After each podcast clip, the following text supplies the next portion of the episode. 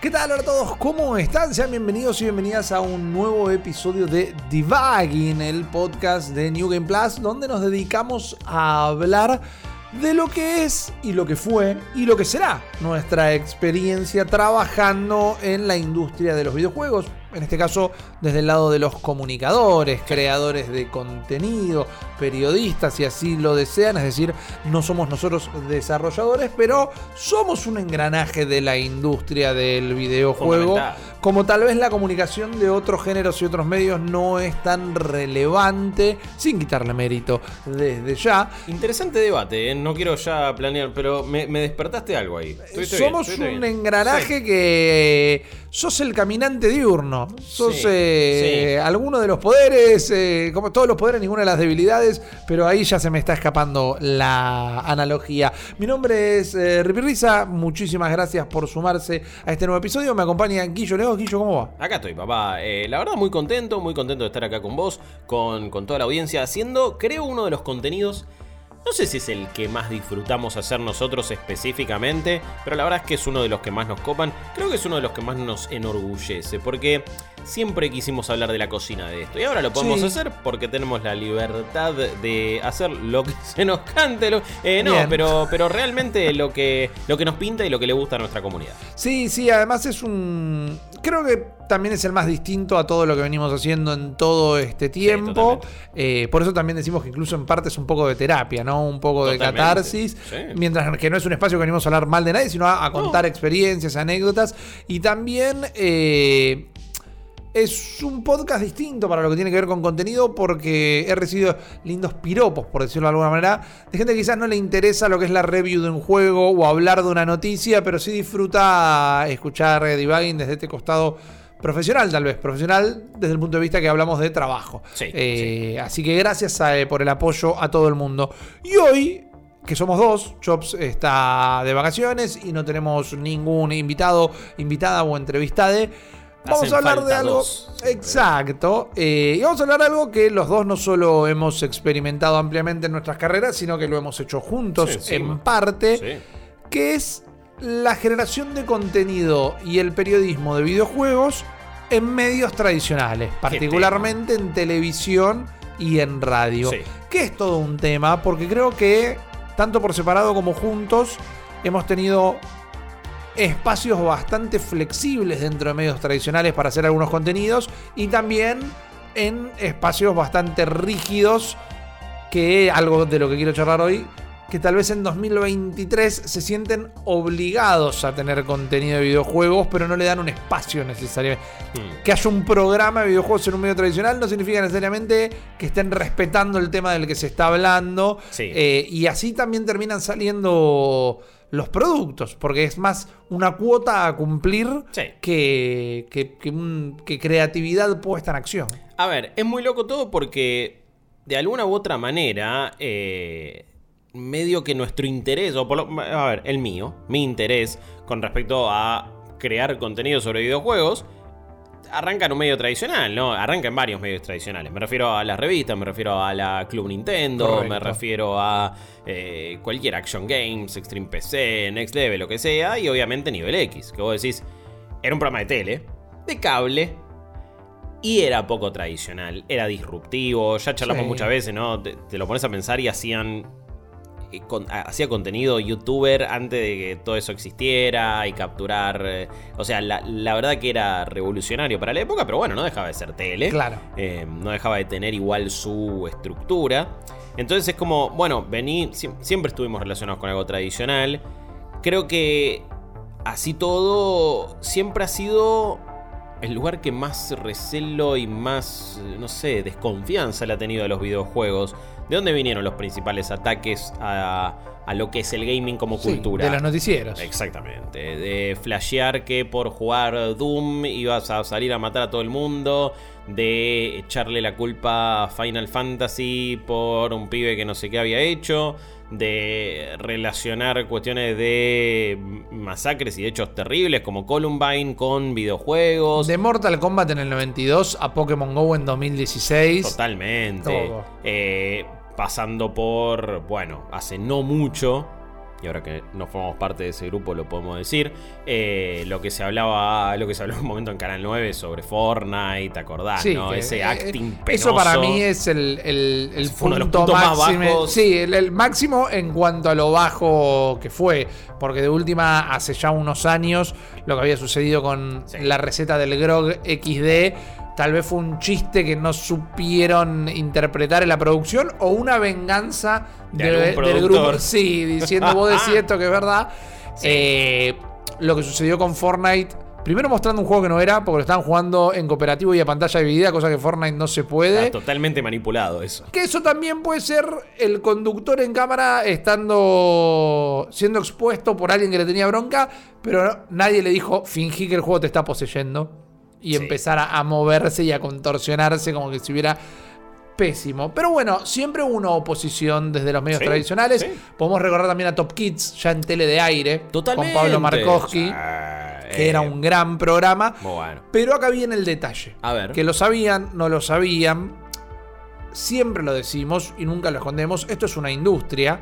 El motivo inicial, tal vez no del artista que quiere expresar que su, que- que su obra exprese algo en particular, pero el objetivo final es hacer dinero. Sí. Y por ejemplo, en los 90, O vi- vivir de esto. Digo, decimos hacer dinero y yo te van con esa porque hay que. No, no es tabú. O sea, todos necesitamos guita para, vivir. eh, tipo, hay, hay que vivir. Ya fue. Sí, digo, pero estoy pensando ya en la mega empresa. Sí, sí. Y, y hay un contrato tácito en los 90 muy marcado porque eran tan pocas las consolas que habían y eso. Top Kids era un programa bancado principalmente por el entusiasmo de Nintendo en el país. No digo que Nintendo bajaba plata directamente, que lo- me imagino que debería hacerlo para todos los torneos Sí. de Killer Instinct y todo eso. Bueno, y pero ese, el de Dan Colter y. Exactamente. Gaby, ese, ese recontra. había un émulo de Top Kids en Chile. Había, es como en este momento, la, de Nintendo son una sensación en el mundo. Los. Es lo que hay que tener, porque también vamos a tener una entrada para tener publicidad de esto todo el tiempo. Claro, ahí sí va a haber marcas que van a Sí. querer estar publicitando. Si vos lo recordás, y ahí hay otra cosa medio rupturista de nivel X. Nivel X no tenía pautas. O sea, el, el primer arreglo comercial que hizo en Nivel X fue con Taku. Sí, no tenía. Y ver, era ir a un negocio en una galería. No es como que había una. Bajó Nintendo para con ellos. Asumo que algún chivo o alguna pauta con el solar de la abadía tenían porque filmaban siempre sí, ahí. y algún PNT también debe haber habido, Seguro, habido que eh. no lo supimos interpretar siendo chicos. No, pero vos te referís a, bueno, los grandes actores de la industria de ese momento. Sega, Nintendo, PlayStation. Bancaban. La verdad es que si lo hacían, estaba bastante, bastante bien manejado. bien manejado Yo y no creo que Microsoft hubiera puesto plata por No. cuando Lionel Campoy te enseñaba a usar el paquete de Office. No, ni ¿Viste? No. No. Y, Eso era un contenido. y claramente quizás Nintendo dijo, bueno, ya lo intentamos, ya lo hicimos. No eran, o, o Nintendo también misma diciendo, ya somos tan grandes, somos Claro. más, más- más grandes que Jesús, bigger than Jesus, y no lo necesitamos ahora. Pero, pero sí, era como, bueno, de última tenías chivos de otra forma, pero eh, es verdad que, que- que programas anteriores necesitaban esa banca y, y ni te dabas cuenta que yo lo consumías.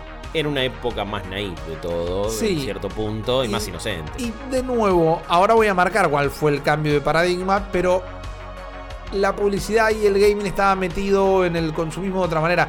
Acá en el país, en territorio argentino, no me puedo acordar si era una Kangoo o una Berlingo, pero hubo una decisión de esta, una edición de estas dos camionetas que era la edición Nintendo 64 y que lo que tenía era en el logo de la camioneta el logo de la 64 y cuando te comprabas la camioneta te daban una 64, no es que venían bebidas en la camioneta o algo. eh. Pero y la presentaban en Tinel y todo eso, digamos, estaba metido de una manera bastante Tengo un leve recuerdo, me metido. está matando ahora. Eh, Como que lo... Ah, hay algo ahí para que- mí era una Kangoo tal vez, pero me bueno. suena, porque la Berlingo fue más nueva. Me parece que es claro, exacto. Puede ser. Eh, después ah, habrá que googlearlo Eh, bueno, bueno. y Alguien en, corroborarlo. en los comentarios nos va, a, nos va a decir. Quiero también que alguien en los comentarios, eh, se está escuchando desde Chile, me diga justamente quién era el Pablo Markowski chileno. Exacto. Quiero saber ahora. Exacto. Bueno, ¿quién era? Eh, Contame, amigo, bueno, ellos amigo. tenían un personaje Sí.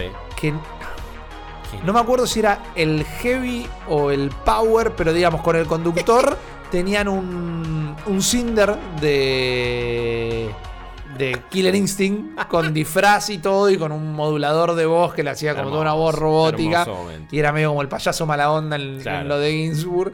Eh, pero, ¿qué pasa? Hoy por hoy, los medios tradicionales quieren tener contenido de videojuegos porque los videojuegos se transformaron en una de las industrias más recaudadoras del mundo y porque empezaron a formar parte de la discusión, no solo a través de las ventas, pasaron a formar parte de la discusión a través de lo que son como historias, como entretenimiento, cómo mueven al mundo de la música, cómo mueven al mundo eh, de los eventos. Sí, ¿sabes qué me parece que está pasando ahora? Y lo vemos más que nunca con la serie de Last of Us. Me parece que el gaming lo que termina lo, que terminó de romper fue The Final Frontier. Claro. La última barrera, que ahora es ser el termómetro de la cultura popular. Sí. La cultura pop ahora la dicta los videojuegos. En la década anterior fue el cine, fueron los superhéroes, fue Marvel, fue el MCU. Para mí ese hype está en declive. Ya no importa tanto, ya el nombre no vende solo. Siguen siendo exitosas sus películas, quizás es algo muy personal, pero las últimas ni la fiebre del cine, o sea, ya no me importa.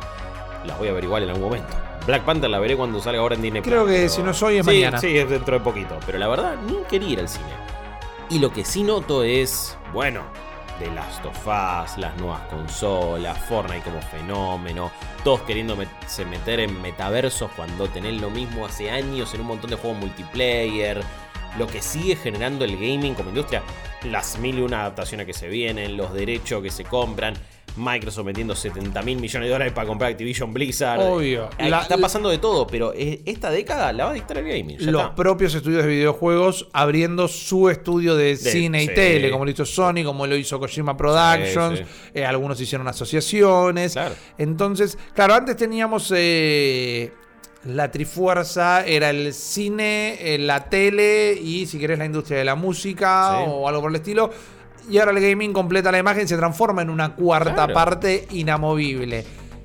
Y, y después para empezar a eh, desarrollar con nuestras propias experiencias y demás, pareciera que los medios tradicionales lo entienden, mm. lo implementan, pero no deja de haber o un recelo o una falta de entendimiento de cómo se tendrían que tratar estos temas. Entienden la necesidad que hay por un tema económico y comercial de hablar sobre el tema, no entienden cómo hacerlo. Claro. Y muchas veces cuando incluso van a buscar a personas que saben, tampoco sé si les permiten realizar ese contenido como, como querrían. Y a veces eh, se termina cayendo simplemente en la cosa de, bueno, bájalo a tierra, hacerlo para todo. A veces no alcanza con eso. Vos tenés que dar una visión integral de lo que es cubrir una industria. Que también es eso, ¿no? Me parece que lo que no sé si medios tradicionales terminan de hacer de todo es entender que esto es una industria, no solamente un entretenimiento. No solamente, bueno, es, como hablar de jueguito, no, pará, pero. Hay, algo de qué lindo tu dibujito. Hay algo así.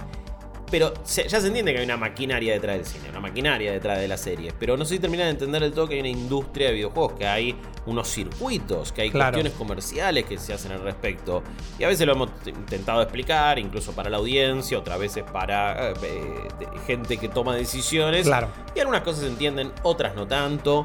Me parece que los esports han sido un ariete importante y ahora no sé qué pasa con eso. Fíjate que hubo un reintento y de repente... Sí, eso es interesantísimo y quizás podría tener hasta su propio eh, episodio. los esports tienen sponsors de las más grandes marcas, pero fíjate que los medios tradicionales que hablan de gaming no hablan de eSport tampoco. No, porque no es lo mismo, siempre, siempre aclaramos que, y de hecho esto es algo ya adelantando un poco de, qué discusiones hemos tenido, que discusiones bien, digo, de, contenido a la hora de hacer programas en tele, por ejemplo, es como siempre estaba la cosa de, che, bueno, esports, deportes electrónicos, y como hay que aclarar que no es lo mismo, ¿eh? Claro. No estás hablando de juego, de, de gaming, entre comillas, cuando hablas de esports. Son dos industrias diferentes, son dos códigos diferentes. Y, eso algunos lo entienden, otros no. Sí, a veces hasta me, O sea, me han llegado tal vez por momentos posibles ofertas laborales. Che, vos sabes de videojuegos, sí. Bueno, tenemos este contenido disponible. No, son dos cosas distintas. En los últimos años, si bien voy a hablar de una, experiencia a nivel eSport que tuve muy interesante y que disfruté mucho y, que creo que fue lo que la mayor cantidad de cosas que tuve que estudiar desde que, que terminé la facultad Em, pero he llegado a decir, o sea, en el último tiempo entendí, mirá, mm, yo entiendo esto, pero no soy especialista y no es lo mismo. Así que te agradezco, pero busca a alguien que sepa de verdad. O puedo participar hasta este punto de esta manera, pero. Posteo, te hago esto, lo que sea. Pero anda a buscar a esta persona que sabe de verdad, porque también creo que llegas a un punto, obviamente, que igual cuando, cuando hay que agarrar laburo, hay que agarrar laburo, y cuando hay necesidad, hay que necesidad, y él dirá, bueno, y yo, es fácil dejarlo pasar cuando eh, te hace la tuya. Tampoco me sobra la plata pero también es una cuestión de respeto a las personas que ahora se empiezan a dedicar a nivel esports. Que Totalmente, darle el espacio. Un capítulo podría ser traer a alguien que realmente esté instruido en el mundo de los esports y che, contanos cómo es hacer contenido sobre esports, qué funciona y qué no. Sí. Porque también eso lo hemos visto, ¿viste? Es como quise hacer programas sobre esports y de charlar más como si fuera un podcast, como hacemos hablando de juegos tradicionales, y no funciona. Claro. Entonces son industrias diferentes, pero, pero más por una cuestión de respeto hay que decir, mira, anda a buscar a otro. Sí, definitivamente. Así que arrancando con la experiencia. Dígame. Hemos, las revistas tienen una particularidad que quizás hoy ni las toque, que es por más que son un medio tradicional o fueron un medio tradicional, hoy ya no siempre, desde la revista Chakra a la revista Macramé, las revistas siempre fueron súper especializadas en lo que entonces nadie te venía a cuestionar algo en una revista de videojuegos, porque las revistas de videojuegos existían y existieron y funcionaban. Y cuando comprabas una no sentías que te estaban faltando el respeto Exacto, o que ¿eh? estaba escrito por alguien que no sabía. Exactamente. Eh, y y las revistas de videojuegos no desaparecieron por la temática, sino que desaparecieron las revistas casi en general. Se convirtieron en, sitios. Exactamente. bueno, Loaded se convirtió en Malditos Nerds, por ejemplo. Y Correcto. Ahí trabajamos. Pero hablamos de medios tradicionales pensando radio y televisión. Hoy tienen otros lenguajes y otras formas y ahí sí hay que adaptarse distinto. A mí lo que me pasa por la radio, arrancando por ahí, porque también es por donde arranqué a, a trabajar, es que en mi caso particular yo me considero en este tema que estamos hablando hoy un tanto afortunado, porque sí, era radio, pero era una radio que entendía el tema, porque podemos decir mil cosas de... Suena que estoy haciendo un statement. podemos decir un montón de cosas de me gusta este programa, no me gustaba este programa de Vortex, actual, lo que sea. Pero Mario siempre fue una persona muy eh, atenta a lo tecnológico y que le gustaba. Tenía la columna de Maxi Peñalver de, cuál es en Rock and Pop y todo. No es como fue, bueno, a ver un programa de videojuegos, pero vamos viendo como. Y por la duda pongamos una columna de deporte. No, fue, no, bueno, ustedes saben del tema, llévenlo ustedes. Entonces, era un medio tradicional justo el medio tradicional que quería dejar de ser tradicional y le puso las cámaras y todo eso. Entonces, ahí no es que hubo un problema exacto. A decir verdad, más allá de las discusiones que puede llegar a tener uno día a día en el día de trabajo, y también desde que en 2018 vos te sumaste, nunca hubo una bajada de línea de, no, de videojuegos hablemos, pero de esta manera, o esto. La verdad que el programa, y también muchas veces por momentos decíamos nosotros dos, ya están vivos los demás, porque estamos tomando todas las decisiones nosotros, que por momentos es la mejor manera de trabajar también. Eh, entonces ahí en ese medio tradicional nunca hubo tal vez que bajar un cambio o explicar las cosas. Sí, en 2013, cuando arranca Malditos Nerds, había todavía un... Bueno, esto quiere romper y cambiar pero la gente todavía no hizo el cambio. Entonces, recordemos que es radio, seamos ultra descriptivos. Sí. Había un par de choques porque algunas personas dentro de la radio decían, recordemos que es radio, y otras decían, me importa tres carajo, si yo le puse tele a esto y cámara, que se entienda como algo visual. Pero había un lenguaje que se adaptó. Sí, me parece que era era un periodo de transición para un montón de cosas. Yo diría que en, esa época, bueno, yo también trabajaba en Correcto. pero, pero trabajaba a la tarde, estábamos ahí con, con Gustavo Olmedo, con Gallo, con Guasno y con bocha de gente, con Mili, Martín, un gran abrazo a todos. Em, pero era así esa cosa de un día, una semana es... No, existen las... Hagan de cuenta que no existen las pantallas. A la otra semana era... Piensen que es como tele. A la tercera semana es, es algo nuevo y es un híbrido que es medio lo que terminó siendo. Pero bueno, había que adaptarse.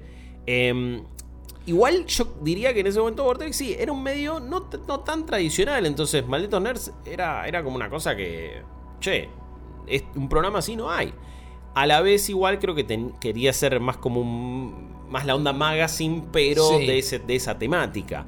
Y creo que ahí seguís haciendo un formato tradicional. Sí. Em, a mí lo que me pasó fue que yo arranqué a laburar en radio en Rock and Pop en 2010.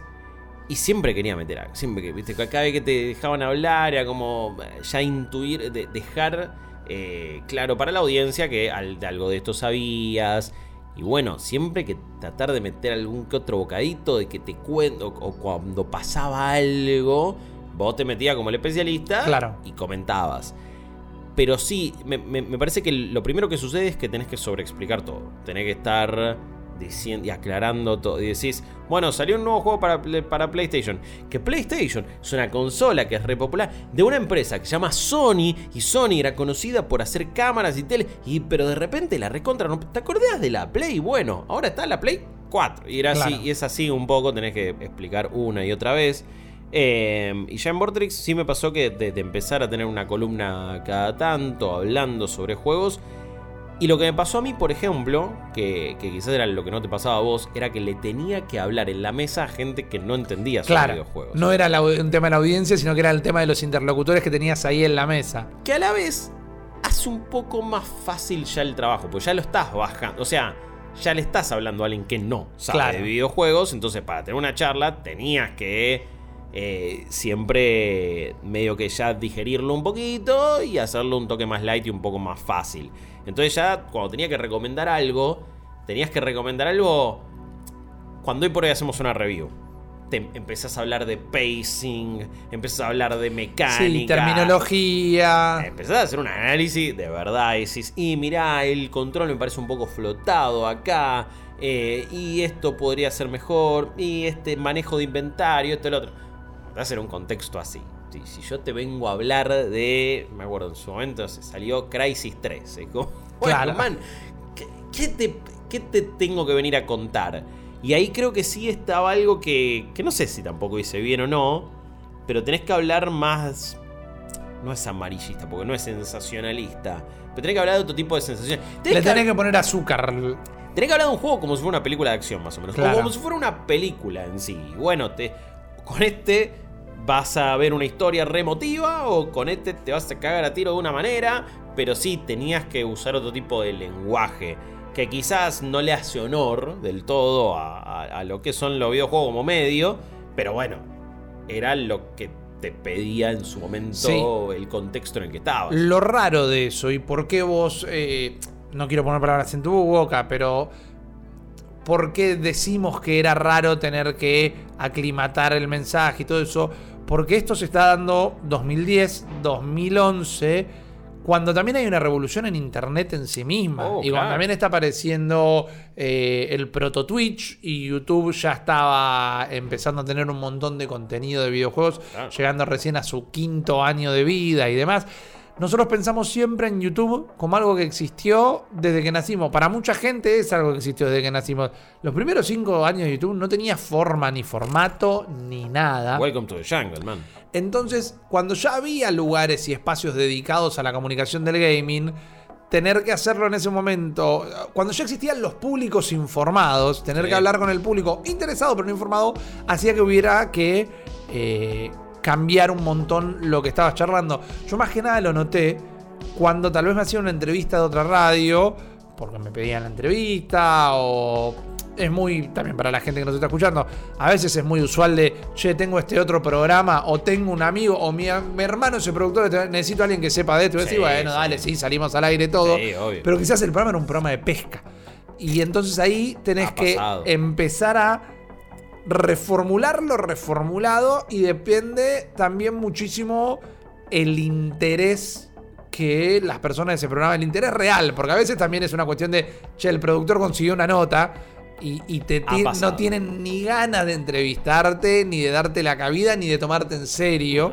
No tratarte mal, no, no, volverte al aire, pero es como, no te están escuchando. están tachando cosas en una hoja esperando que llegue a la próxima columna. Sí, eh, muchas veces habiendo coordinado programas y producido programas de ese estilo, eh, muchas veces la gente en la mesa no, no, termina, no termina prestando atención tanto al especialista o al entrevistado, a la gente, o al chabón que acaba de sacar por teléfono.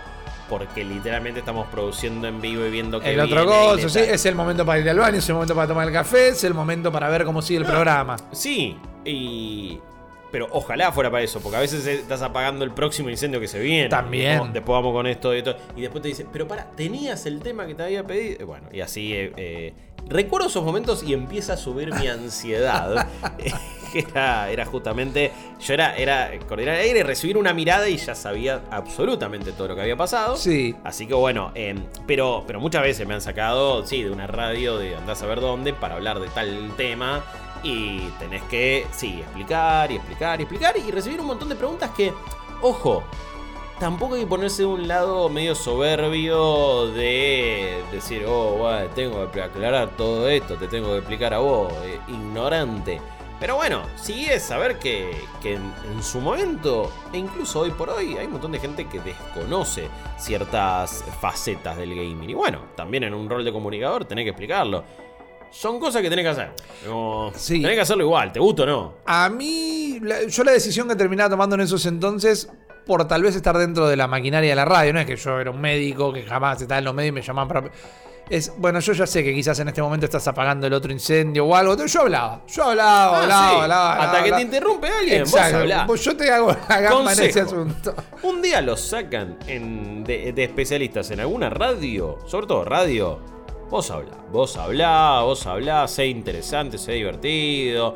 Me- mientras menos monosilábico Sí. sea, mejor. Eh, Les estás dando una mano. Sí, Créeme que les querés, mano. monologar como villano, es el momento Es el también. momento, sí, sí. ese es Lo un gran es que se escuche bien. Ya no hay teléfono de línea, lo cual es una cagada, pero si no, vos salí, que se escuche bien y listo, y mandale. Ese es nuestro consejo desde acá. Definitivamente, pero eh, te das cuenta cuando realmente están interesados en el tema. Y no, uno no tiene que pretender que también estén súper interesados, o que, te- que sepan quién sos cuando te sacan al aire, Sí. ni nada. Pero ahí es donde vuelvo a ver esos momentos donde hoy es más usual que los canales de aire quizás no te ponen contenido de gaming al aire, pero tienen su propio canal de Twitch, ponele algo por el Oh, estilo. sí. Y para mí sigue siendo un pif. Digo, tenés una plataforma. Si me preguntan a mí, yo soy de las personas que creen que los medios tradicionales no van a morir. Eh, Probablemente no. Van a tener peores etapas, mejores etapas. Eh, se reinventan. Se reinventan. Hay que sacarse a uno mismo del ombligo del mundo del consumidor Sí. y entender que hay gente, en nuestro caso, en nuestro país, tal vez en el interior, y tampoco necesariamente en el interior, donde no te digo no llega a internet, digo no la consumen, no la, no la metieron todavía como en el día a día de su vida. Puede ser que haya un tema como con los quinotos al whisky, el sabor de helado, que un día termine de irse de este plano la gente que es muy grande y ya sí va a llegar un punto que quede un público que no consumía televisión. Pero mira Gran Hermano ahora, está todo el mundo colgado de la tele. Cuando, La tele sí. es un monstruo mitológico griego que sabe cómo no morir. Sí, sí, hay que, en nuestro caso que vivimos en Capital, hay que salir del ombligo porteño y no hay que subestimar el, el alcance, sobre todo que tiene la televisión de aire. Eh, en el interior del país y en un montón de países tiene que ser así. Yo lo viví con Pau cuando estuve en Bake Off, era como, claro, sí, acá no, pero quizás si vas a un pueblo, una provincia, sobre todo, fuimos al pueblo de algunos de los chicos que participaron. Man, rockstars. Es como, y vos decís, dale, claro, ah, ahí te das cuenta, ah, el alcance de la tele no Sí, es joda No, no, no. es enorme. Y, y obviamente que se podría hacer un, un poco más. No, no, no me parece mal que, que de repente canales de tele o algo intenten cosas en, en Twitch. Sí, a veces me, me da un poco de cosa cuando no se le mete toda la maquinaria detrás, ¿no? Ese es el tema, porque no lo consideran una, una inversión Ey. segura o no les interesa, pero se nota que siempre es un tanto a medio pelo. Sí, sí. En, en mi caso, una de las experiencias en tele que tuve que fueron recopadas, sobre todo por, por el equipo con el que trabajé, pero donde esa sensación me quedó un poco, fue cuando en True TV, un canal que es más conocido por... eh, reality Maneras- falopa, sí. Mil ma. maneras de morir. True. TV era fantástico. Sí. Estamos hablando de una época donde la, última, la única plataforma de streaming tal vez era Netflix, entonces el cable seguía teniendo un lugar en nuestras vidas. El cable seguía haciendo aquello que dejabas a las 2 de la mañana con productos falopa ahí dando vuelta, The Soup ahí en E! Sí, Entertainment, pleno. Tosh.o, Toyo era lo más en, en que era VH1, no, no, Comedy Central, Comedy Central. Sí, pero puede ser que haya estado en Eh, VH1. puede ser. Pero Comedy Central también lo dejamos ahí, metíamos un South Park, un Tosh y otra cosa. A pleno. Eh, pero era otra época, claramente. Pero entonces me llamaban de True TV como en realidad de Turner. Turner, uno de los eh, multimedios, uno de los grupos de medios más grandes de todo el mundo. Estamos hablando de lo que es TNT, estamos hablando Sí, de Cartoon CNN, o sea, fucking Turner, man. Bueno, y tenían los derechos porque se, se había arrancado en el año 2016 a hacer algo que llamaba E-League. Y era justamente un intento de Turner de empezar a organizar torneos de esports y de transmitirlos por sus canales. Esto a nivel internacional, en Estados Unidos habían montado un estudio del recarajo y se intentaban meter sobre todo en la, en la escena del Counter-Strike. Y bueno, desde acá, a través de Seba Dinardo, que yo con él estaba haciendo hype en, Rock and Pop, que también igual podemos hablar de cómo es un programa dedicado de, videojuegos en un medio tradicional, eh, nos llamaron ahí y bueno, de repente viste cae la oportunidad de, che, tienen que transmitir, castear y presentar una liga de Counter-Strike. Eso era para acá en Argentina también se transmitía. Para toda Latinoamérica, ahí también. Eh, nos llegaban mensajes de cualquier lugar de Latinoamérica y eh, de nuevo, al alcance de la tele. Incluso un canal que vos decís, no, pará, True TV está re perdido ahí en el 174. bueno, pero igual tiene un alcance que es una bocha y no lo subestimes. Pero, pero de repente fue como, ok, vamos a transmitir entonces una liga de Counter-Strike. Y cuando te dicen eso, primero, bueno, eh, tuve que aprender una bocha porque yo al Counter jugaba cuando, nada, estaba en el ciber ahí re tranqui. Pero jugarlo de manera competitiva era otra cosa, castearlo era otra cosa totalmente diferente y poder analizarlo también era, era muy jodido. Tuve muchos amigos que, que me ayudaron. Un abrazo a, a Kamikaze Kami que ahí me, tiró una data, me hizo como un curso intensivo. Y bueno, lo transmitimos. Pero estuvo buenísimo, por cierto. Gracias eh, por la oportunidad, por el trabajo. Eh, gracias a todo el equipo que participó ahí, a todos los productores. Pero estábamos en, un estudio que era como de grabación de, audio, en realidad. Donde ahí se ve que el locutor grababa toda la promo, más o menos. Y nosotros teníamos que hablar encima de lo que era la transmisión de allá. Entonces había muchos momentos donde estaban en un escritorio un montón de personas que no éramos nosotros, pero no es que yo los estaba eh, traduciendo, doblando, No, ellos estaban hablando lo suyo y nosotros estábamos hablando lo nuestro. Y nunca, viste, salías en cámara. Nunca había un PNT. Era una cuestión medio de show de Supermatch. hey Peter. Sí, sí, pero aunque sea, cuando decía, vamos Juan, era, era como que estaba simulando ser la piba que tocaba ahí la corneta. Acá ni siquiera eso, ¿viste? Y estaba en otro y era raro. Y vos decís, ¿por qué no? ¿Por qué no le diste como un empuje? Está bueno. Y ahí es donde estas cosas de. No, no sé si a medias, pero es no terminás de confiar en, el, en, la industria, en el medio y en el producto que tenés ahí. Te daban la oportunidad a vos, te decían, sí, venía a hacer esto, pagaban. pagaron, muy bien, y muy importantísimo, man, que te pagaran. Mis vacaciones 2017 fueron gracias a que transmití Counter Strike. Pero, pero realmente fue como, esto no te digo una oportunidad desperdiciada, pero también como una visión de alguien que maneja un medio, algo así. Es como, che, esto se puede aprovechar de otra forma. Bueno, por distintas experiencias, que algunas podemos comentar acá, otras no. Turner es un lugar que entienden un poco o que buscan encontrar el camino de cómo hablar de videojuegos. Sí, ojo, esto fue 2016. También, sí, exacto. Pero es eso, ¿no? Resolvieron. Che, ¿qué hacemos con esto? bueno, meter a los pibes en la cabina de grabación. Claro. Y, ya está, y le ponemos cabeza. No, que hablen encima y demás. También, sin saber nosotros, había un contrato que se decía que no podían dejar de sonar las voces originales y los vericuetos. No, lo, que sí pasa con, Me parece que esto sí es la clave de todo. los medios tradicionales tienen una burocracia muy grande. Sí.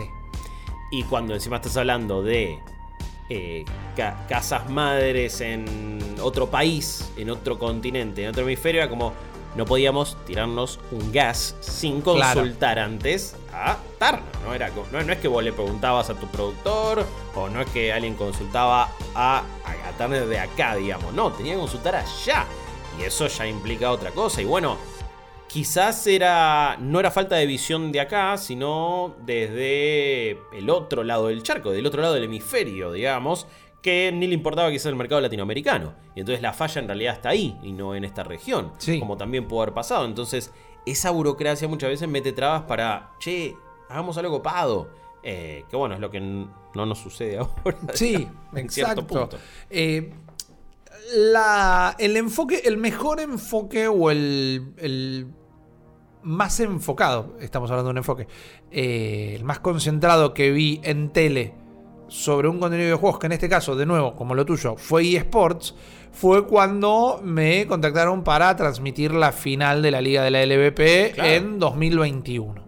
Fue esto, el año pasado fue 2022, esto fue en 2021, bien digo. Bien el 1, después el 2, después el 3. Eh, bien, bien, lo, dije bien entonces. Eh, y fue muy interesante porque fue tal vez en la mayor producción televisiva en vivo en la que estuve, muy desacostumbrado a cómo nosotros trabajamos las cosas, porque al margen de que fue en el medio de la pandemia y entonces hubo que hacer un montón de análisis premios y cosas, oh, acá me llamaron y me dijeron, bueno, estos van a ser los días de ensayo. Y yo te digo, ¿ensayo? ¿Pero salimos en vivo? No, no, esto está cronometrado. Nunca, me gustó ensayar nada. Ah, no, odio ensayar, pero porque me genera más ansiedad ensayar que, que el vivo en sí. Sí. Pero lo que terminó siendo el vivo, nosotros lo habíamos ensayado al punto, o sea, leíamos los PNTs en el momento que había que leer el, PNT y si había una interacción graciosa entre los conductores, estaba ensayada. No era poco genuina o no es que había mala onda entre nosotros. No, no, no. Eh, le, mando un gran abrazo al equipo, que también es gente que en su momento eh, ha compartido con nosotros en radio. Eh, como bots, Sarnachitus, exactamente el joven Román, que para mí es una figura ascendente que me, gusta mucho como labura. Eh, pero estaba todo muy ensayado. Dije, a esto va en serio. Y el equipo que lo producía, que era la gente del EVP, no me voy a poner a hablar de qué opinan del último God of War o a ver qué saben de consolas y todo. Pero de hacer una transmisión de deportes electrónicos o de League of Legends en este caso, sabían. Entonces te das cuenta que había otra preparación y que estaba bien hecho el enfoque en lo que era el evento, que era el juego. que era la transmisión del juego. En un momento que había un, encima un montón de líos porque cada uno no estaban jugando en una arena, cada uno estaba jugando de su propia gaming house y uno de los equipos tenía a uno de los jugadores en Chile. Entonces ni siquiera está. Era un lío de conexiones. Entonces fue uno de los eh, preparativos técnicos más grande que vi y un equipo de un montón de productores en piso eh, para ayudar, para dar orden. Y los ensayos no prevenían lo que podía llegar a pasar y que pasó eh, en el evento final, que una final de, League of Legends, no tengan ningún miedo de corregirme, pero se juega como el mejor de tres y lo que estaba pautado es, bueno, se juega un partido y vamos y charlamos un ratito y hacemos esto, se juega partido, partidas de media hora, 40 minutos si se estira mucho. Y de repente acá pasó que las tres partidas las ganó un equipo, o sea, ganó directamente en una horita y media más o menos. Y había un montón de contenido que de repente entonces había que apurar. Y esas cosas había que... Eh, estaban más o menos ensayadas, pero no en qué momento había que apurarla o si había que hacerlo. Entonces, ese vivo de la tele fue muy, muy interesante de, de laburarlo. La tele en vivo es otro monstruo. Es, es, una cosa que tiene una adrenalina y, un, y una cuestión de timing y de precisión que probablemente ningún otro medio lo tiene. Y habiendo laburado tanto en radio, hay, no sé, hay otro ansiedad de, de parte tanto de la audiencia como de la gente que lo hace. Y, ojo, se labura igual con nivel de profesionalismo y cuando el operador ya indica aire o lo que sea, abro 5 watts, también se La tele en vivo no ¿eh? tiene margen de error. Exactamente. Y vos decís, bueno, pero en Twitch también estás en vivo. Sí, pero si querés estás en calzones en tu, en tu living y podés tener un arreglo comercial o algo, pero vos sos no, es un programa, sos vos. Sí. Lo, que la gente está viendo. Y la libertad y la comodidad para decir, bancá que te traigo esto que se me acaba de ocurrir, ¿eh? Y es más distendido y por momentos la verdad es que termina generando cosas más interesantes, me parecen más honestas, más crudas y más orgánicas. Ahora, la tele en algún momento se relajará tan se relajará tanto para terminar haciendo las cosas así porque se va a tener que adaptar a una nueva audiencia? Todavía no lo sabemos, por ahora no, está sucediendo porque sigue con sus lineamientos muy fijos. Es que para mí están atrapados ahí, no van a poder salir, porque esos lineamientos fijos y todo también están atados a la pauta, Obviamente. que es de lo que vive la, tele. Cuando decimos que vive la tele, no es solo el dueño del canal que lleva la plata, es el sueldo que cobra todo el mundo que está ahí adentro. Todo sale de la tanda y de la pauta, que encima, sí, ahora, bueno, se hace esto de no hacemos tanda durante un montón, pero de repente te metemos 20 minutos y así, bueno, lo, lo hacen los programas más importantes, pero esto de cuando viste, 3, 2, aire y vamos en tal momento y ya abre esto y pum. Y es como una intensidad y un. Que, incluso yo la vi cuando transmitía esto de, Counter-Strike y ni siquiera salía a mi cara. Claro. Eh, que igualmente estabas en vivo. Que esa fue en realidad la única experiencia en vivo en tele conduciendo algo que, que tuve, porque. Y hablemos de esto. Eh, el noticiero que hacíamos en, IP sí. lo, lo, grabábamos previamente, entonces no teníamos necesariamente esa, esa cosa del vivo, pero era de una. Sí, tenía sus cosas. Cuando fuimos a, lo que fue la última reunión, tal vez estaba todo cerrado, pero fuimos a definir un par de cositas. Eh, y si iba a ser en vivo, si no iba a ser en vivo. Hicimos una prueba de cámara. Sí. También que eh, fue medio no digo que fue a traición, tal vez fue a propósito. Bueno, tal día tienen que venir acá que hacemos la prueba de cámara. Y llegamos, nos paramos en el estudio y nos empujaron y dijeron, listo, salimos. Y, o sea, no teníamos nada necesariamente. Habíamos hecho un ensayo nosotros y todo, pero no. Pensamos que nos iban a venir, dar la mano, que tal, bueno, la prueba de cámara la vamos a hacer así, así. No, nos pusieron arriba una tarima y habla. Mirá que siempre va a aparecer esta luz acá y fíjate esto. Y para aclarar acá, em, lo que sí nosotros estamos adelante de una cámara hace ya un montón de tiempo. Sí. Vorterix tenía cámaras también. Correcto. Pero vos estabas en realidad en un estudio de radio y mirándote a los ojos. Sí y una cámara te apuntaba, pero vos no le estabas hablando a esa cámara. Y después cuando transmitíamos en Twitch o lo que sea, encima, bueno, agarró pandemia, etcétera, también tenés una cámara, pero si quiero miro, si quiero miro el Puedes chat. estar leyendo el chat, Veo la pantalla de Discord y está todo bien. Y mi trabajo va por otro lado, pero cuando estás ahí en la tele y de repente el primer encuentro con una cámara en una grúa, en el Jimmy, como se le dice, es todo un momento. Porque es como una hidra, un bicho ahí que está flotando y volando de una manera que no entendés con la cancha con la que los camarógrafos la, manejan y se te acerca y todo. Y es un poco intimidante. Digo, por más que venga laburando esto, te intimida. Sí, yo creo Tenés que... acostumbrarte al mirar, estar atento cuando prendió esto, tuk, tuk, tuk, tuk. Que quizás es lo más difícil de laburar en tele. Yo creo que nunca estuve del todo cómodo en, IP. El equipo de gente era buenísimo. Estamos hablando de todos los operadores de audio, de cámara, de iluminación, la gente del control, que encima era algo de tipazos y tipazos. Mal, y era algo... Trabajar en tele, eh, salvo por el riesgo de vida, debe ser muy similar a, un controlador aéreo, ¿no? Porque incluso ahí en IP el control estaba espalda con espalda con otro control que mientras nosotros grabábamos algo, estaban en vivo. Entonces nosotros por cucaracha escuchábamos hasta a veces los comandos del noticiero que estaba saliendo en vivo. Era caótico. Era un el lanzamiento del Apolo en la NASA. Eh, era de ese nivel. Pero la falta de no, no estar cómodo de todo el tiempo venía un poco por, bueno, las condiciones laborales que teníamos que eh, me refiero a, como decía yo, hacíamos todo de corrido. Nosotros grabábamos cinco programas, porque eran lunes, martes, miércoles, jueves, viernes. ¿Viste? No solo se contar, sino que se los días de la semana. Y teníamos dos días para grabar los cinco programas y dos horas por día para grabar tres, eh, los programas de 28 minutos. Entonces, los viernes grabábamos tres programas, o sea, una hora y media en dos horas.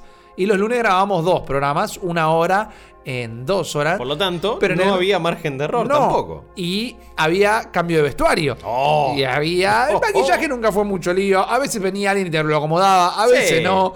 Pero. A veces eh, a veces no. Los viernes eran dilapidantes. Porque no solo tenías que grabar tres programas de media hora en dos horas sin margen de error. Eh, te tenías que aprender tres programas de memoria. Claro. Y, eran todo el tiempo, o sea, somos dos tipos profesionales y teníamos muy buenos productores con José, en José Barchuk y Mati Terre, pero a veces era... Y el, que más he pecado, creo que fui yo, igual estamos bastante parejos, si memoria, pero es... Bueno, vamos a ver si dale 3, 2, 1, se te ponía la cámara acá y era, ¿de qué carajo tenemos que hablar? No tengo, ¿estás listo? Sí, 3, 2, 1, vamos. Y, ¿Y por qué no hablas? Porque no sé qué tengo que hablar. ¿Y por qué dijiste que estás listo? Porque se me mezclaron los tres programas que teníamos que grabar hoy. Ojo, creo que igual. La agarramos en la gimnasia. Sí, no, no. Estábamos muy parejos en el historial. Yo te ganaba por afano en el. ¿Con qué vamos ahora? no me acordaba nunca. Pero bueno. Eh, y probablemente el trabajar en tele también tiene eso. Y sí, me sí también viéndolo y habiendo visto otras personas y otro todo y otros controles o lo que sea. La persona que está delante de cámara va muchas veces repitiendo lo que aparece o en un teleprompter o lo que le tiran por cucaracha.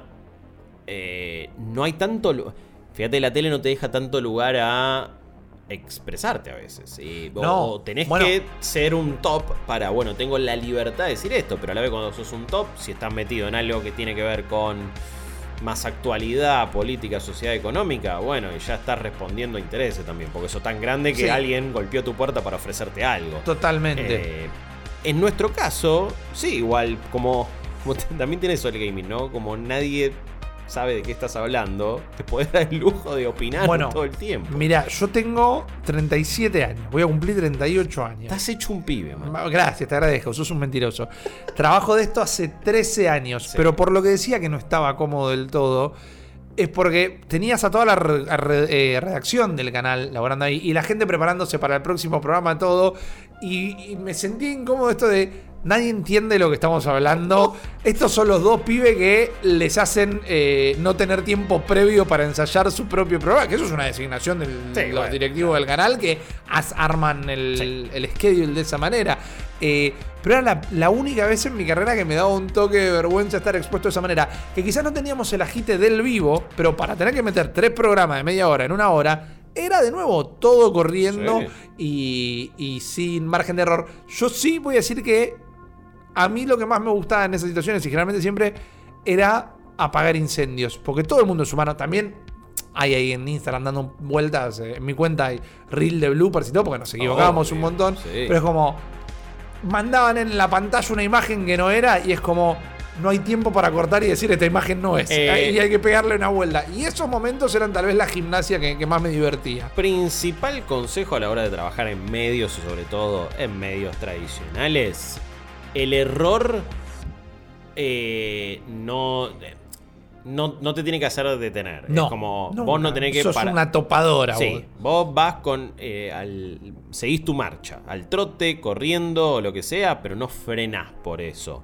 Eh, sí, cuando ya el error es evidente, insostenible, y muchas veces cuando el problema es técnico sí asumirlo. Sí. Es como aclararlo, estamos con un problema técnico, ya lo vamos a solucionar. Eso nunca está mal. De hecho, em, me acuerdo. Esto en mi primer año en Ether, también en una de las primeras prácticas eh, de radio, a propósito te hacían pilotear un problema. Ah, súper simulador de vuelo, man, me encanta. Mal. Y era bueno cómo respondías al, respecto, ¿no? Claro. Em, y en realidad lo que, el consejo que te daban es tampoco te tenés que hacer el boludo cuando pasa algo así. Vos tenés que aclarar, bueno, che, se cortó el audio, ahora vamos a volver a escuchar. O lo finalizás vos o la pilotea de alguna forma. Si en el caso de la radio, por ejemplo, cuando tenés que presentar un audio o algo, algo que en teoría, bueno, se va a lanzar, siempre el consejo es, vos ya deja entrever más o menos de qué trata, porque si no sale, listo, ya la información la tiraste. Claro. Eh, y así con otras cosas. En tele es distinto, obviamente todo es visual, el video es un poco más buchón. A veces de repente te aparece un frame de un pito de repente. Claro, no hay manera, no hay mucha manera de, de pilotearlo. Ya está, y como pasó, pasó. Eh, y, cada uno será, se hará cargo de eso. Pero, pero sí es como. Tenés que. En, en la tele. Tenés que seguir en cualquier medio, tenés que seguir para adelante. Y siempre tratar de pilotear la tormenta. Em, es lo que nunca me terminé de acostumbrar es eh, a la cucaracha también. Eh, que igual trataban de, jodernos lo menos posible, así que agradezco. Pero habiendo sido también coordinador o productor, el peor momento que, o lo peor que te puede pasar es pifiarle a quien le vas a hablar. Eh, y de repente le estás hablando a la persona que estaba hablando y no al que querías. Claro. Bueno, me acuerdo en Vortex también. Le pifié de botón y tipo lo dije gritando y como le cagué la vida al conductor en ese momento. Em, pero bueno, es, son, son detalles, ¿no? O sea, acostumbrarte la cámara, a dónde ver todo el tiempo. Eh, animarte a jugar un poco. Creo que esto también es un consejo más en general, ¿no? Obvio. Y creo que nos faltó tiempo a nosotros en la tele eh, a animarnos a jugar un poco. Cuando empezamos a hacer esta sección eh, que contábamos historias de juegos viejos y demás, Memory Card, que yo nunca recordaba el nombre y le decía papelera de reciclaje por otra. sección que hacíamos antes. Sí. Eh, ¿Cuántas secciones que hicimos? Mil. Sí. Pero esto era lindo, porque le pusimos cabeza y todo. Nos permitieron hacerlo. Estuvo bueno ir a- a- al depósito de props de un canal. Uh, eso es espectacular. O sea, es un depósito donde hay Increíble. muebles, equipos deportivos. O Una sea, calecita más Claro, o menos. había absolutamente. Había un piso que eran todos árboles de Navidad. Sí. que me, me re hubiera llevado uno por. Yo me había agarrado una R gigante en un momento. había de todo. Entonces habíamos armado un living con una tele vieja, toda la cosa. Sí. Eh, pero. Mucha acá- cosa de los 60s y 70s. Sí, totalmente. Bueno, Canal 9 a pleno. Eh. Estaba el fantasma de Romay en ese Yo te estudio. digo, había un zapato de Romay seguro. Pero el tema fue, y redondeando con lo que contaba en principio, hablar de gaming en lo que hicimos nosotros en IP, yo siempre lo sentí medio como que era un ariete eh, o una cuota a cumplir, porque, de nuevo, sin hablar mal de nadie, la experiencia fue, bueno, primero ajustar muchísimo el programa las cosas que hablábamos, tener una charla, a- veces charlas muy fuertes de... Y bueno, pero todo lo que hacen ustedes es vende. Me están hablando de este juego, y me están hablando de esta película, me están hablando de este eh, teléfono que acaba de presentar Apple. Eh, es venta. Y de bueno, hablar de tecnología, hablar de videojuegos, es casi inevitable. Por eso también hablamos, y Guillo destacaba que estaba bueno hacer un episodio en particular, de cómo los comunicadores de videojuegos y, y casi tecnología en general, y sí, lo único que tenés para hablar es de las características y de la experiencia de uso. ¿Eso es muy parecido a venderlo? Claro, pero no puedo hablar de otra. No puedo decir, esto existe. Ese fue mi columna del día. Cuando estás hablando de productos tan caros, Encima. tu opinión termina teniendo un peso muy Claro. grande, termina siendo el contenido en sí mismo, y la verdad es que termina siendo muchas veces un, un arma de marketing. En nuestro caso, cuando prendemos, an- analizamos un juego, lo jugamos y te damos nuestra opinión, no es que lo estamos haciendo pensando en el publicador y no nos pagó una publicadora para hacer eso. Bueno, ahí también está la confusión de todo el tiempo de la gente. eh, les pagaron por esto. Y, No. maestro. No. Es, es literalmente lo que viniste a buscar, incluso. Sí, sí, es, es lo que tenés para ofrecer a- a- como contenido, pero eso no sucede, creo yo, en ninguna otra industria. La gente, cuando tiene que ver una serie o una peli, primero que si viene está en un servicio de streaming, o la espera para ahí, espera y listo. Claro. Ni siquiera ahora necesita realmente ir al cine para terminar viendo un producto, una, una película. De nuevo, Black Panther, digo, no la fui a ver al cine. Ahora llega a Disney Plus, listo, ya está, Claro. tengo la suscripción ahí, la miro.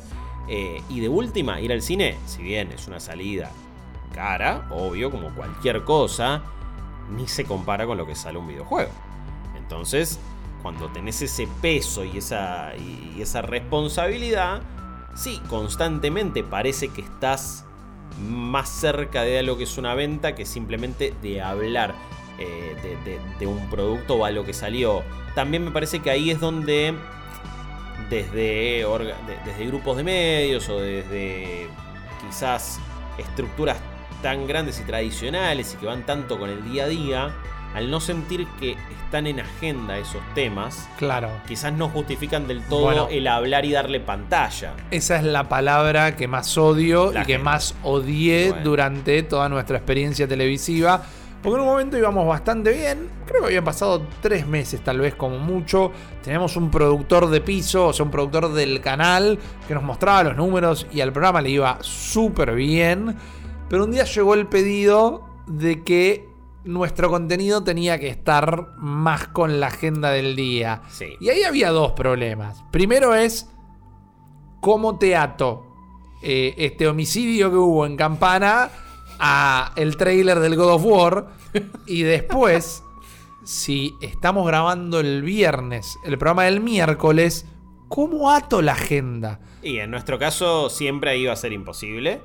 Incluso si lo hubiéramos hecho en vivo, para lo que. lo- lo- para los temas que tratábamos, nunca ibas a poder relacionar la agenda de un país como Argentina con También. la industria de los videojuegos. Igual no, no solo hablábamos de gaming, también Siempre a través del de dólar era como el camino más seguro, ¿no? Porque Básicamente era precio localizado, Claro. dólar y cuánto había subido y con impuestos. Ojo, de repente se anunciaba algo que tenía que ver con temas económicos, con impuestos, con lo que sea, y vos sí podías hablar de eso. Y sí, eh, quizás traíamos un especialista, digo, hemos hablado en radio, en tele, en todos lados, o justamente te ponías a hablar de, che, bueno, el impuesto tal influye de esta manera, pero la realidad es que durante el año y medio más o menos que, que hicimos el programa, lo puedo contar con lo de una mano las veces que hubo una noticia que realmente conectaba con la actualidad del país. Eh, entonces ahí es siempre jodido. Terminaba simplemente hablando de cuestiones monetarias. Que, que ahí también le estás. No, le estás. Eh, o no, no, estás a la altura de lo que es los juegos como arte, no como industria. Claro, y encima estábamos como medio atados. Eh, al pedido de la agenda porque es y bueno viene la agenda del viene la gente del noticiero anterior a ustedes empieza el programa y tienen que estar enganchados de alguna manera bueno no nos pongan después del último. Nos están dando el lugar a las 12 de la noche.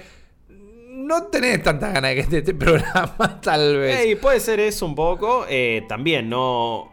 El Creo que el horario marginal, como siempre se le dice, en otra época era un poco más fuerte. Hoy por hoy tenés herramientas para poder ver un programa cuando quiera, puedes retrasar 24 horas antes y fijarte, queda acá, se sube a esto, se transmite en YouTube, entonces YouTube te pide 12 horas Y el ritmo de vida cambió. Antes un programa a las 12 de la noche. Todo el mundo estaba durmiendo. Exactamente. Hoy no. Ni en pedo. Recién, estás empezando.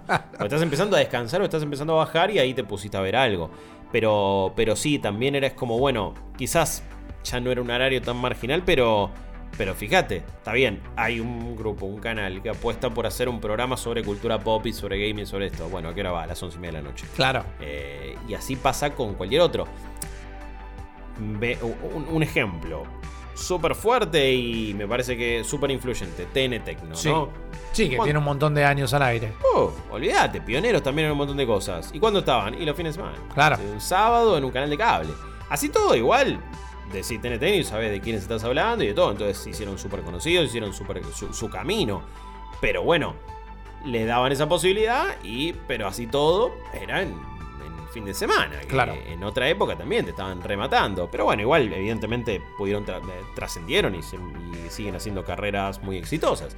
Pero, pero sí es notable como, bueno, ¿Cuándo va a llegar el momento donde se apueste en un horario prime time por algo que tiene que ver con videojuegos? Que no pasa igual prácticamente en ningún lugar del mundo. Tampoco sé si le podemos pedir a medios argentinos de la región en general de Latinoamérica que hagan lo que no se hacen en otro lado. Pero te planteo esto. A ver, plantealo. Tal vez estemos más cerca que nunca. Pero no te digo a un programa donde prendan y tal vez hablen del God of War o del último lanzamiento. Pero que jueguen no, algo. No va a ser el caso, porque además el ejemplo que voy a dar es el rey en lo suyo. Ibai está más cerca de tener un programa en prime time, o Gref G, o tantos otros exponentes de habla hispana y de otros idiomas, está mucho más cerca, pero va a ser eso.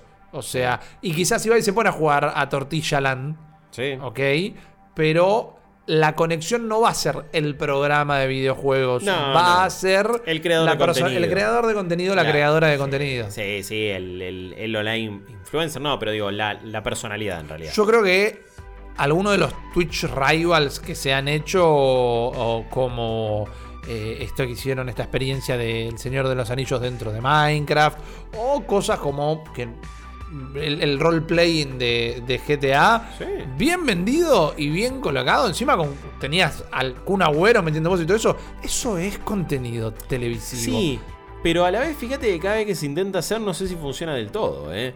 Porque es como, ahí es donde yo también pienso, digo, esto tiene que funcionar, dale, man, de una. Y después, quizás, quizás el, Vos decís, tiene que funcionar. ¿Por qué? Porque hay un público. Hay, un, mirá, hay 600.000 personas en Twitch viendo esto. Claro. Y después no van a verlo a la tele. No, no, no hay eh, migración de plataforma. Eh, ahí jodido. Bueno, pero yo vuelvo a plantear. ni siquiera hablo pero de. si no haces, perdón, pero si no haces, pones el primer granito de arena, nunca vas a llegar a eso. Totalmente.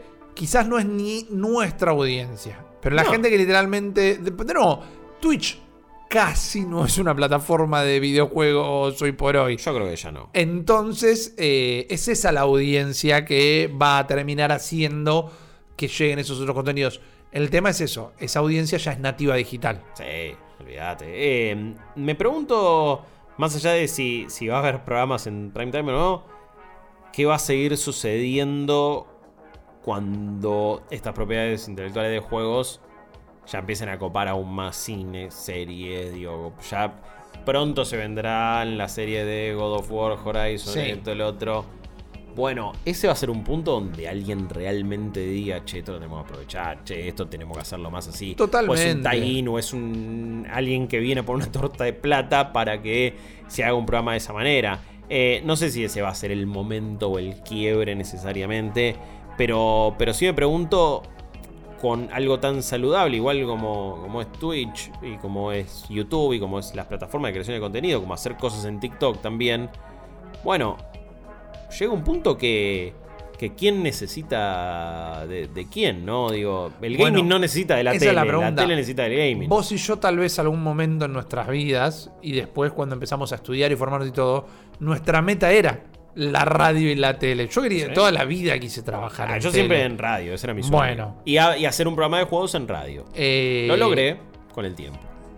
Los creadores y creadoras de contenido hoy no están pensando en salir en la tele. No, ni en pedo. Entonces, claro. la- el- el- le damos consejo a la gente siempre. Si alguien de la tele nos está escuchando, es que cuando les den esos espacios o cuando entiendan que los tienen que hacer por obligación, por agenda, por eh, mercado, lo que sea, que lo traten con respeto.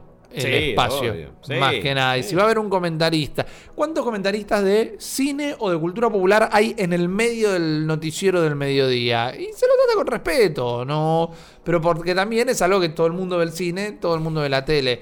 Pero a Eh, la vez todo el mundo juega, en teoría. Hoy sí, Sí. hoy sí. Ahí es donde realmente no sé si tengo la respuesta. Es como, debería darles una respuesta porque para algo estoy adelante un Quizá micrófono. falta la personalidad integrada, la que la gente ya reconozca. Pero también lo sabían, ¿no tuvieron? Fierita, Sí. que siempre habló de tecnología, Sí. te- tuvo un programa con el Capitán Intriga, con Tomás Balmaceda, en Telefe, que si no me falla la memoria en este momento se llamaba Hiperconectados. Sí, sí, Bueno, estaba bien los temas que trataban, porque encima hablaban de cosas de internet, hablaban de cosas de YouTube y todo. Programa que hoy por hoy tendría muchísimo Fue un programa adelantado. Sí, fue sí, un sí. programa adelantado. Estuviera bueno, estuviera malo, no lo estoy jugando. Pero Yo- habla de la cultura de internet, digamos. Y era sábado a las 11 de la noche. Que no es mal horario dentro de todo también. El público que iba a mirar eso, yo lo miraba, o sea, yo muchas veces lo Exacto. miré. Eh, pero no funcionó. No funcionó. Para mí se adelantó la época, pero Claro. quizás la manera de que te den bola sea. No que caiga un Guichun Ripping, que nadie en el medio tradicional quizás sepa quién es. Pero creo que hay una cuestión de encontrar cómo darle el, el lugar justo. Sí, sí, pero creo que ahí de- de- dabas en la tecla, ¿no? Ya es común el espacio para cine y series en Claro. un canal de televisión. Que hoy por hoy, igual, la mayoría, ya a esta altura, lo único que rinde en tele son noticieros. Esos son programas que hablan de eso. Y bueno, ¿por qué no termina de pasar eso con alguien que viene y habla de videojuegos? Si es una industria que mueve mucho más que el cine y la música juntos. Entonces, como, y Claro. bueno, y si pasa esto, ¿por qué no pasa esto otro? Falta reality. Ok, bueno. Porque lo que va a haber que meterle para que la gente se interese es cachengue. Epa. Es Bueno, eh, eh, peleas. ¿Pero qué hacemos? ¿Como, eh, ¿De, de tester el que había hecho PlayStation? ¿O hacemos uno, qué sé yo, que sea Para mí es un combate, pero con videojuegos. Expedición Robinson esa. es- Survivor, Claro. pero de gaming? Ok. Claro, pero igual ahí es donde no, no- no tiene que ser bueno, jugate PUBG, quien gana, gana. No, ¿viste? no, no, no es jugar Warzone. No, no, no. No, no, no. Tenés sobrevivir de verdad, pero de alguna manera tenés que meter juegos. Eh, me parece una idea fantástica. No vamos a avivar tantos giles. No, no, no, nos la guardamos Ah, esta. la proponemos y tratamos de, de hacer algo Exacto. justamente. Pero bueno, depurando toda Sí, esta sí. información. Mirá, eh, te dijiste justo el nombre del programa. Estuviste muy bien. Eh, cu- ¿Cuál es tu sentir final, tal vez, haciendo Ah. un balance de tu experiencia, del Sí. estado actual del gaming en, en medios tradicionales? Eh, que está en un momento rarísimo. Siento que. No sé, es un poco derrotista lo que digo. Pero siento que un poco la in- la- las ganas o la intención o la curiosidad de che, tenemos que salir a hablar de esto ya pasó. Es como, no sé si. No sé si está ahora. La otra pregunta. ¿Es necesario? Evidentemente. Y que bueno, qui- quizá no. Quizá no, es como, bueno, no sé, lo intentaron y no funcionó. Me quisieron hacer. Sí, transmití, transmití un torneo de Counter-Strike por la tele. ¿Funcionó? No. Bueno, ¿por qué funcionó? Por múltiples motivos. Ahora, los deportes electrónicos funcionan, sí, obvio, fíjate la cantidad de gente que ve torneos. Eh, el gaming, uy, tener un noticiero sobre esto o un programa que te muestre gente cuando o esto o el otro, ¿funciona? Y quizás no, quizás no por una pantalla de aire, ¿viste? Traer o agarrar streamers o influencers y meterlos en un medio de tradición funciona. Y quizás no, porque no corresponde. Ahora, esos pibes y pibas pueden tener muchísimo éxito en sus plataformas y el gaming tener muchísimo éxito en lo suyo y ser una industria que no para, no para realmente y no se detiene. Hay mucha ignorancia de, los números o el alcance que tiene. Eh, y lo que sí hay que ver que pasa en muchísimos años. Pasa que eso es imposible hacer esa futurología, ¿no? Porque decir, bueno, cuando cambie, cuando haya un recambio generacional aún más grande, o sea, cuando un montón de dinosaurios ya no estén más, eh, es un poco fuerte, pero el público que ve tele también de aire es más grande. El incidente 500 al wiki. totalmente. Entonces, ¿qué va a pasar cuando ya todos los presidentes del mundo sean medio gamer. No, solamente, no, solamente un par, no solo el presidente de Chile siendo fanático de Pokémon. Exacto. ¿Qué pasa cuando todos ya juegan algo y cuando no es Joe Biden de 75 años, sino que es alguien que en un momento se metió en un torneo de... Eh, estuvo en la Evo, es ¿viste? Una, es una gran pregunta. ¿Qué va a eh. pasar cuando estemos en ese punto? Bueno, ahí quizás habrá un nivel de aceptación en lugares masivos que cambie un poco las reglas del juego. Por ahora es raro porque es masivo, es aceptado, ya no es una locura. Nosotros laburamos de esto y si bien tenés que explicar algunas cosas, nadie te dice, pero ¿cómo hace? No, claro. bueno, sí, está claro.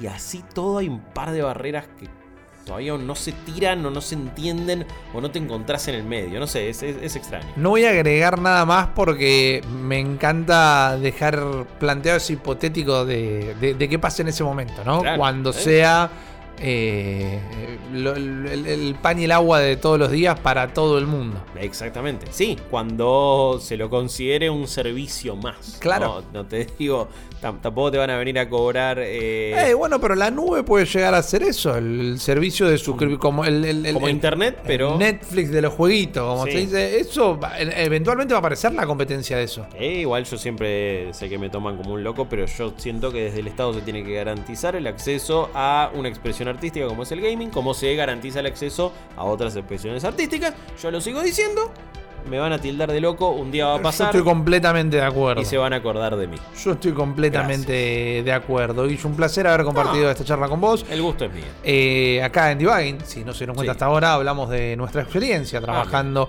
en la industria de los videojuegos en los últimos años. Tienen cinco capítulos anteriores para ir a escuchar. Se vienen algunas novedades donde vamos a hablar con más personas que están involucradas en el mundo de los videojuegos. Obviamente, en el próximo episodio también se reincorporará Chopper, a quien le mandamos un gran abrazo, que está ahí disfrutando de sus vacaciones. De momento, muchísimas gracias a ustedes por formar parte de esto. Si nos están escuchando en una plataforma podcastera que les permite dejar un puntaje o, una, o un comentario, háganlo, que nos interesa saber sus opiniones. Y también recuerden que si les interesa bancar nuestro proyecto, lo pueden hacer a través de cafecito.app barra New Game Plus o co-fi.com barra New Game Plus, particularmente si están fuera del territorio argentino. Una vez más, Guillermo Leos, acá conmigo, mi nombre es Rippy Y nos vemos en el próximo episodio de Divide.